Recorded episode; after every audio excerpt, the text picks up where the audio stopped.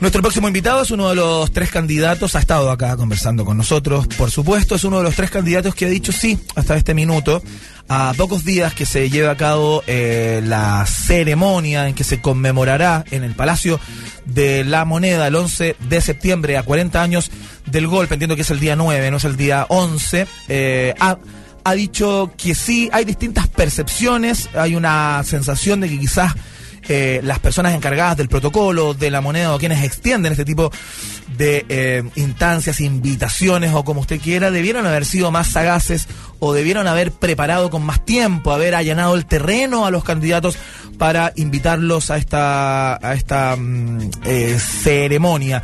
Estamos con el candidato Alfredo Sfeir en el aire. Alfredo, muy buenas tardes, muchas gracias por contestar nuestro llamado. ¿Cómo te va? Buenas tardes, muy bien, muchas gracias. Qué bueno, Alfredo. Antes de ir con este tema en particular, te quería hacer una pregunta que a lo mejor no viene al caso, pero tiene que ver, está muy conectada con los jóvenes, que tengo la impresión que es un target o un, eh, un objetivo que tú tienes eh, en tu campaña. Imagino que muchos de ellos van a votar por ti. Hoy día se acaba de separar un dúo eh, de rock independiente muy importante de este país llamado eh, Denver. No sé si tienes una opinión, alguna palabra al respecto, los conoces, ¿no? No, no los conozco mucho.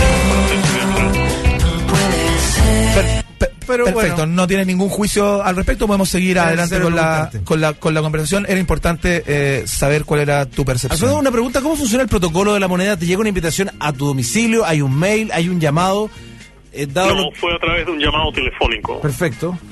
Perfecto. A través de un llamado telefónico, sí. Perfecto. Alfredo, ¿por qué dijiste sí? Bueno, yo estoy estoy viendo una crónica acá en este momento que, re- que re- recoge un medio online, entonces tú das dos motivos, digamos, fundamentales por los cuales dijiste que sí. ¿Te parece que esto se pudo haber hecho mejor?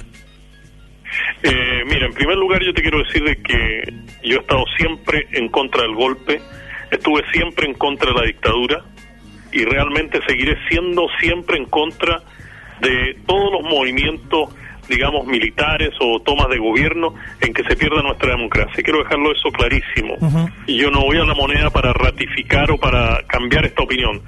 Esa opinión la he tenido siempre y la seguiré teniendo. Eso fue un momento oscuro en nuestra nación. Ajá. Segundo, eh, este es el momento en que llama fundamentalmente a la justicia. Una justicia social, una justicia legal, una justicia de compensación, una justicia de familia, una justicia a nivel ciudadano.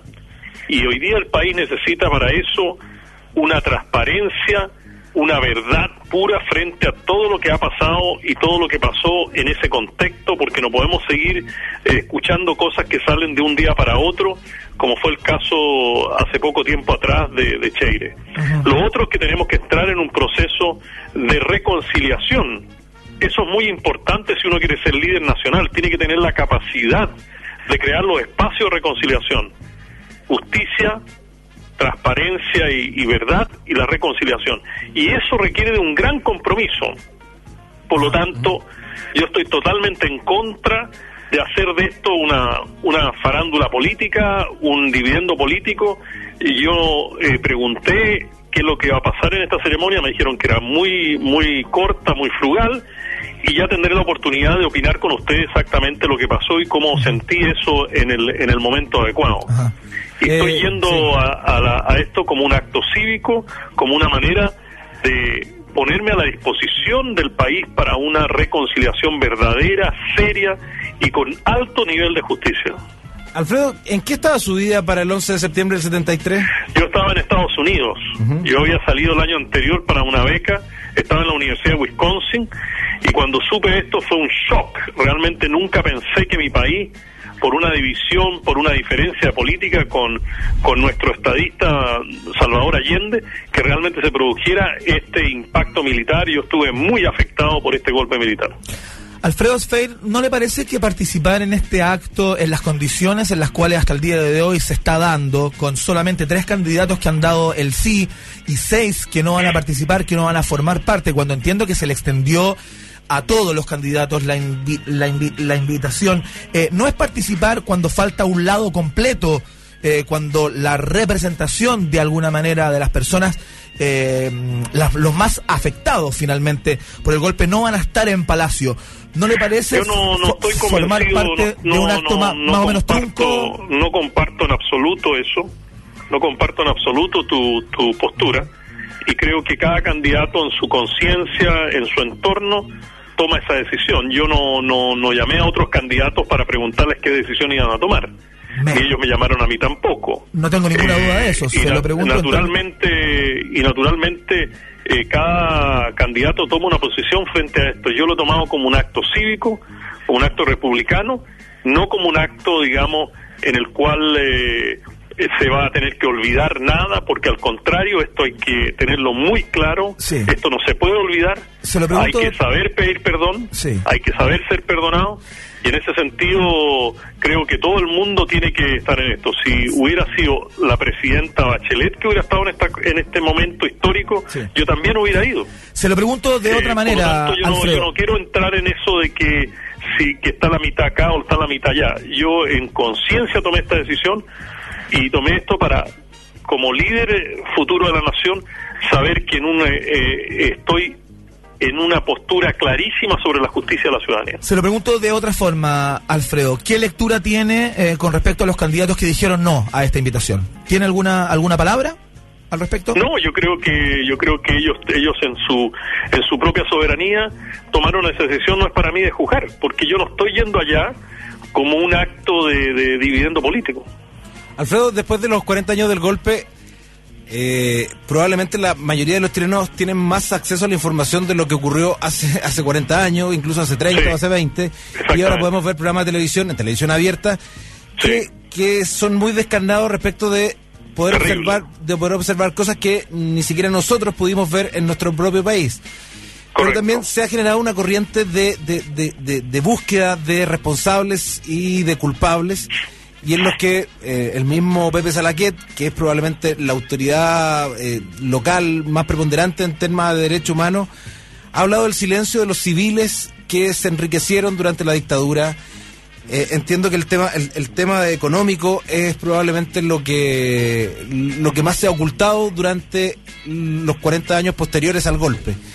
Esos grupos esos grupos económicos cómo cómo piden perdón? Ellos también eh, ellos tienen que hacer un gesto, ellos tienen que entregar plata, ellos tienen que vender su empresa. ¿Cuál es el perdón que pueden pedir esos eh, que pueden pedir esos civiles que se enriquecieron durante la dictadura?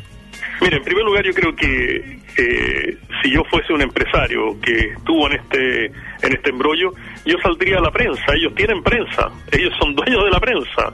Ellos perfectamente pueden comenzar con la presencia, la presencia del perdón público, que ellos realmente en, en esa estructura tengan ese esa decisión de- del, pedir perdón y que haya realmente mecanismos de justicia frente a la ciudadanía. Para eso está, digamos, eh, todos los mecanismos necesarios que tienen que eh, existir, no solo para beneficiar a aquellos que tuvieron, digamos, problemas directos, sino también a su familia y a muchos de sus descendientes. Pero este es un tema tan delicado, es un tema tan profundo, que aquí tiene que haber un espacio donde pueda existir la reconciliación. Si ese espacio no existe, el país seguirá sangrando por muchísimos años y creo que a nadie le conviene eso. A menos que a alguien le convenga, ¿no es cierto? La idea es que este país tiene que reconciliarse y yo estoy por la reconciliación basada en la justicia.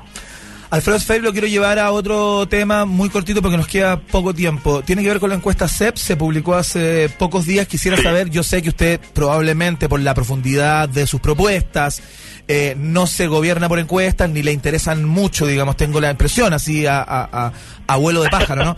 Usted le pone la respuesta ante la pregunta. No, no, no, no, pero digamos, o sea, para, para que no se vaya por ese lado, digamos, lo que le quería preguntar, ¿le sorprendió su porcentaje en la encuesta CEP? ¿Le dio le dio como una sensación de, de menoscabo? ¿Qué, ¿Qué es lo que le pasa? No hay ningún CEP? porcentaje, a mí no, nadie me sacó ningún porcentaje, no hay pregunta cerrada. Claro, entiendo que, nadie, bueno, nadie dice que no existo.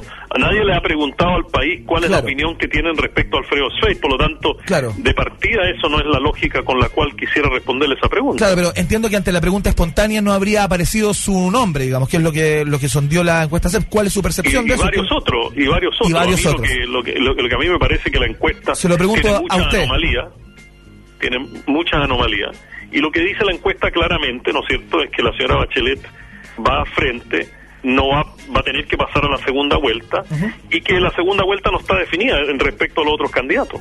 Ajá. Y hay muchas cosas que dice la encuesta respecto a, a los otros candidatos, que me imagino que, y ya lo he leído en la prensa, que todos han descalificado esta encuesta.